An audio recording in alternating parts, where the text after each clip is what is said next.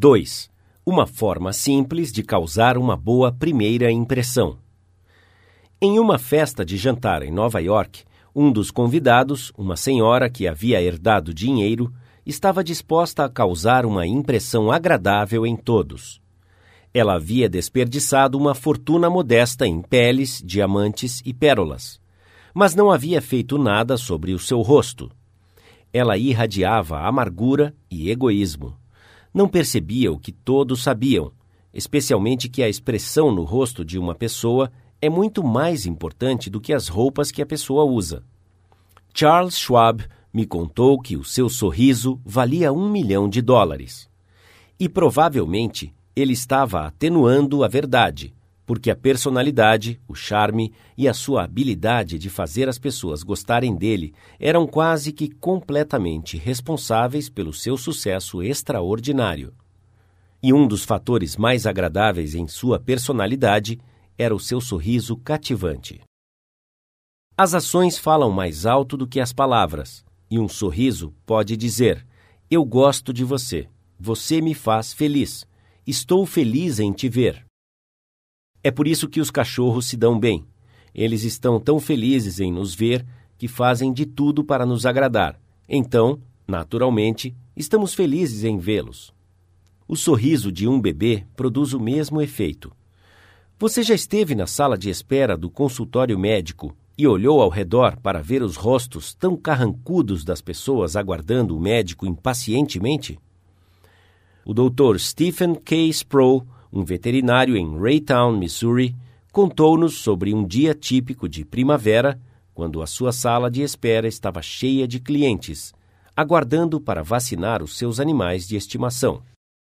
Ninguém estava conversando, e todos provavelmente estavam pensando sobre uma dúzia de coisas que gostariam de estar fazendo ao invés de perder tempo sentados naquela sala. Ele contou em uma de nossas classes. Havia seis ou sete clientes aguardando, quando uma jovem entrou com um bebê de nove meses e um gatinho. Como por algum motivo de sorte, ela sentou-se próxima a um cavalheiro que estava mais do que enfurecido pela sua longa espera pelo serviço. Logo em seguida, o bebê simplesmente o olhou e deu um grande sorriso, tão característico dos bebês. O que foi que o cavalheiro fez? O que você e eu teríamos feito, é claro. Ele sorriu para o bebê. Logo, ele começou a conversar com a mulher sobre o seu bebê e sobre os seus netos. E em seguida, toda a recepção estava participando, e o tédio e a tensão foram convertidos em uma experiência agradável e divertida. Um sorriso insincero? Não. Isso não engana ninguém. Nós sabemos que é mecânico e nós o ressentimos. Eu estou falando sobre um sorriso verdadeiro, um sorriso emocionante, um sorriso que vem de dentro, o tipo que teria um bom preço no mercado.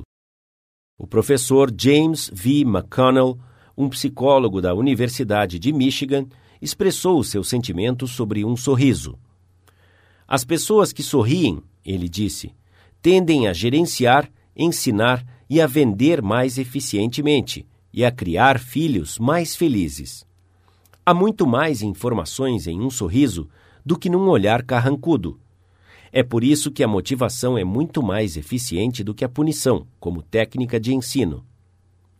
A gerente de recursos humanos de uma grande loja de departamentos da Grande Nova York contou-me que ela preferia contratar um vendedor ou uma vendedora que ainda não tivesse concluído a escola se ele ou ela tivesse um sorriso agradável do que contratar um doutor em filosofia com um rosto carrancudo. O efeito de um sorriso é poderoso, mesmo quando não visto.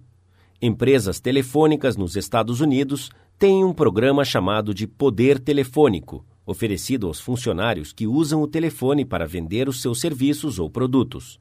Nesse programa, eles sugeriam que você sorrisse enquanto falasse ao telefone. O seu sorriso era percebido através da sua voz.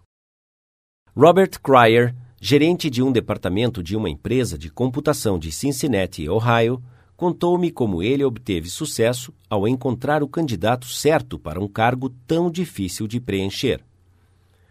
Eu estava desesperadamente tentando recrutar um PhD em ciência da computação para o meu departamento. Finalmente encontrei um jovem com as qualificações ideais, que estava concluindo o curso na Universidade de Purdue.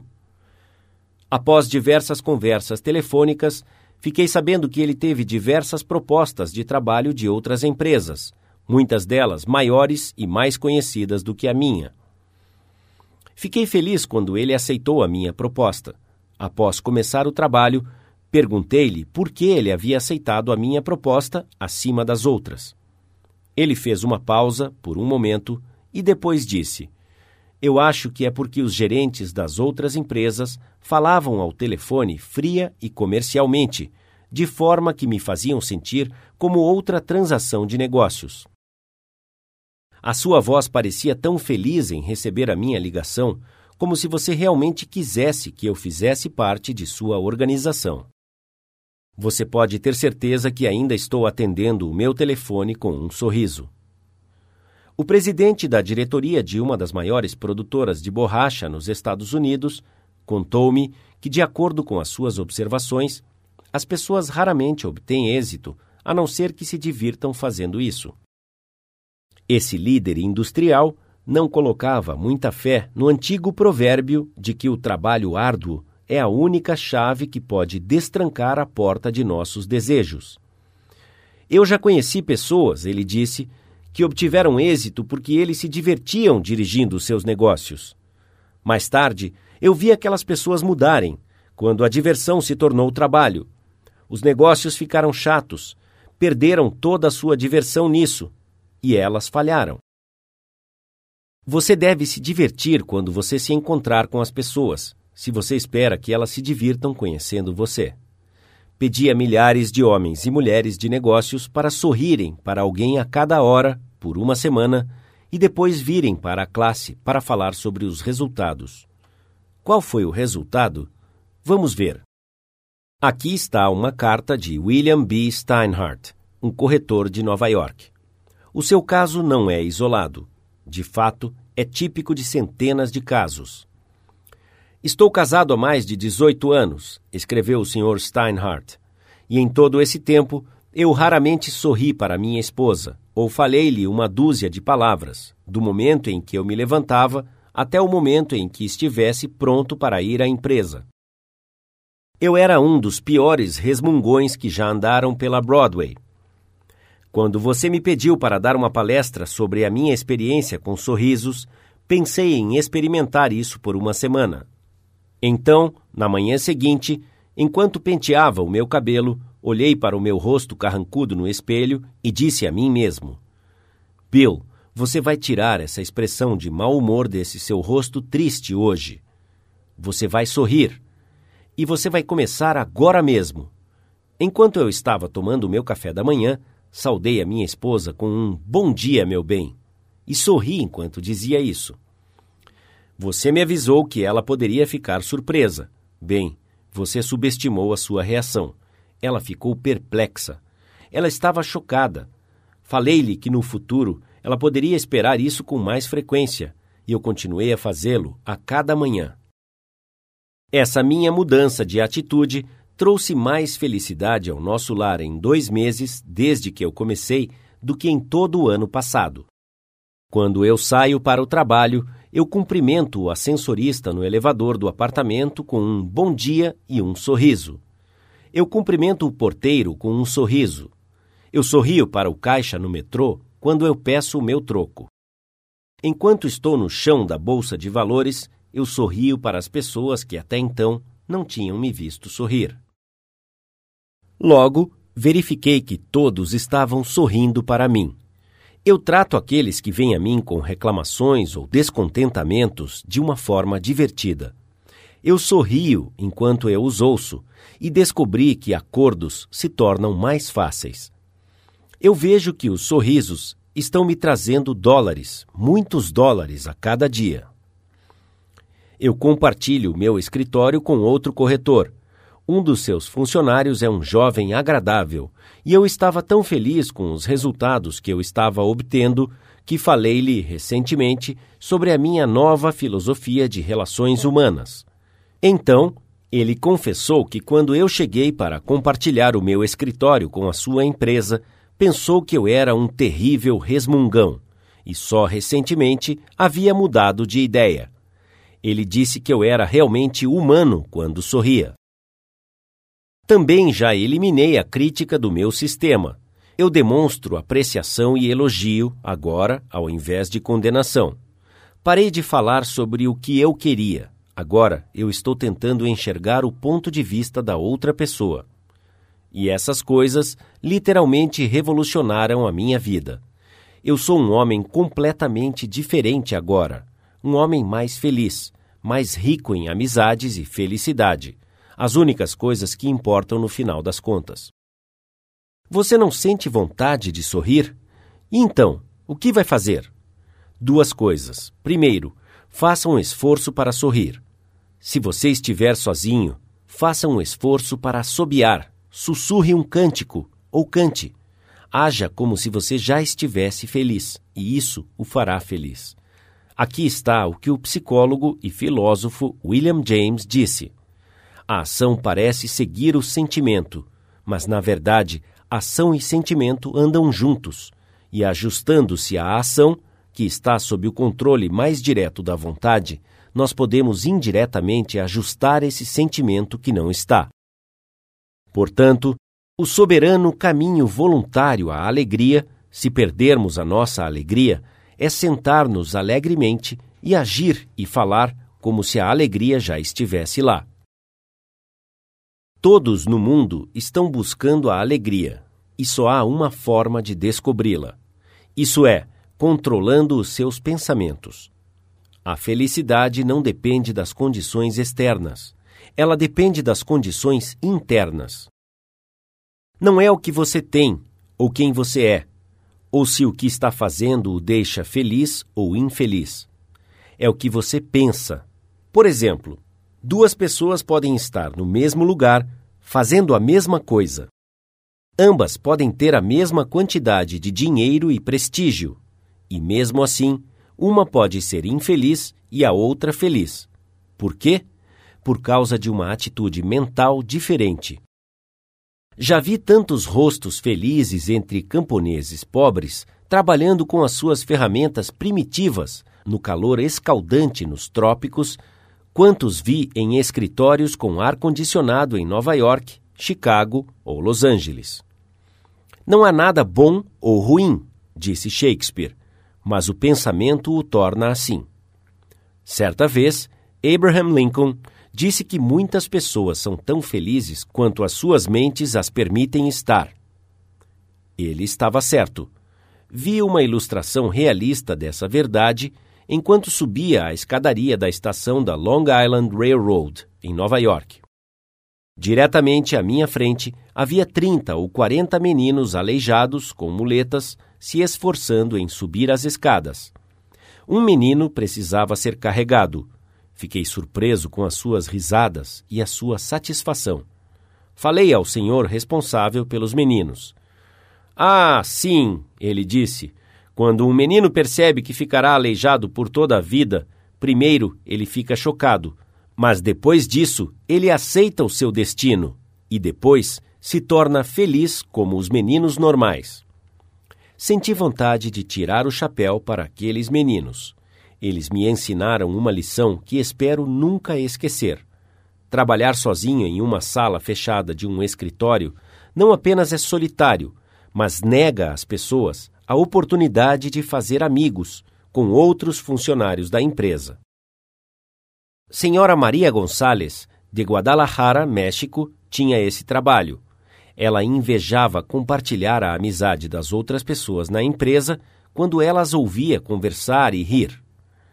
Quando passava por elas no corredor, durante as primeiras semanas de trabalho, ela timidamente virava o rosto. Após algumas semanas, ela disse a si mesma: Maria, você não espera que estas mulheres venham conversar com você. Você deve ir ao seu encontro. Na próxima vez que ela foi ao bebedouro, ela colocou o seu sorriso mais resplandecente e disse: Oi, como você está hoje? para cada pessoa que encontrava. O efeito foi imediato. Sorrisos e ois foram correspondidos. O corredor parecia mais brilhante, o trabalho mais amigável. Relacionamentos se desenvolveram e alguns se tornaram amizades. O seu trabalho e a sua vida se tornaram mais agradáveis e interessantes. Ouça atentamente esse conselho sábio do ensaísta e editor Albert Hubbard, mas lembre-se: ouvindo-o não fará nenhum bem a não ser que você o aplique. Sempre que você sair, levante o queixo, carregue a coroa de sua cabeça bem alto e encha os pulmões completamente. Beba a luz do sol, cumprimente os seus amigos com um sorriso e coloque a sua alma em cada cumprimento de mão. Não tenha medo de ser incompreendido e não perca nenhum minuto pensando sobre os seus inimigos. Coloque em sua mente exatamente o que você gostaria de fazer, e então, sem mudar de rumo, você irá diretamente para o alvo. Pense em coisas grandes e esplêndidas que você gostaria de fazer, e então, com o passar dos dias, você se encontrará inconscientemente aproveitando as oportunidades necessárias para o cumprimento de seu desejo, assim como o inseto coral tira da maré que está subindo o elemento que precisa. Imagine em sua mente a pessoa mais capaz, útil e sincera que você deseja ser, e o pensamento que você tem te transformará a cada hora naquela pessoa em particular. O pensamento é supremo. Preserve uma atitude mental correta, a atitude de coragem, franqueza e de bom ânimo. Pensar corretamente é ser criativo, Todas as coisas vêm através do desejo, e cada oração sincera é respondida. Nós nos tornamos naquilo em que nossos corações estão fixados. Levante o queixo e mantenha a coroa da sua cabeça erguida. Somos deuses em uma crisálida. Os antigos chineses foram muito sábios, sábios nas coisas deste mundo, e eles tinham um provérbio que você e eu deveríamos recortar e colar dentro de nossos chapéus. O ditado diz: Um homem sem um rosto sorridente não deve abrir uma loja. O seu sorriso é uma mensagem de sua boa vontade. O seu sorriso ilumina a vida de todas as pessoas que o veem. Para uma pessoa que já viu uma dúzia de pessoas se franzirem com expressões de mau humor, ou virarem os seus rostos, o sorriso no seu rosto é como o sol rompendo pelas nuvens. Especialmente quando esta pessoa está sob pressão de seus chefes, seus clientes, seus professores, pais ou filhos, um sorriso pode ajudá-la a perceber que tudo não está perdido, que existe alegria no mundo.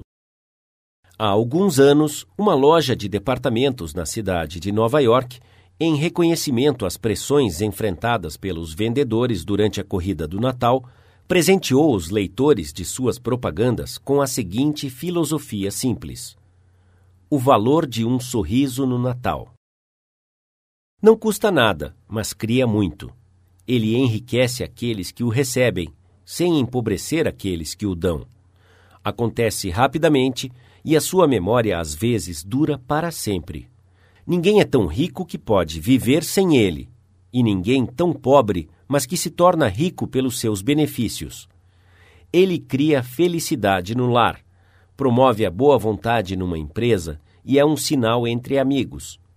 É um descanso aos cansados, como a luz do dia aos desencorajados, como a luz do sol aos tristes, e o melhor antídoto da natureza para a confusão mas não pode ser comprado, mendigado, emprestado ou roubado, porque é algo que não tem nenhum valor a alguém até que seja dado. E se durante a corrida de última hora no Natal, alguns de nossos vendedores estiverem muito cansados para lhe dar um sorriso, podemos pedir que você deixe um dos seus? Porque ninguém precisa de um sorriso tanto quanto as pessoas que não têm mais nenhum para dar. Princípio 2. Sorria.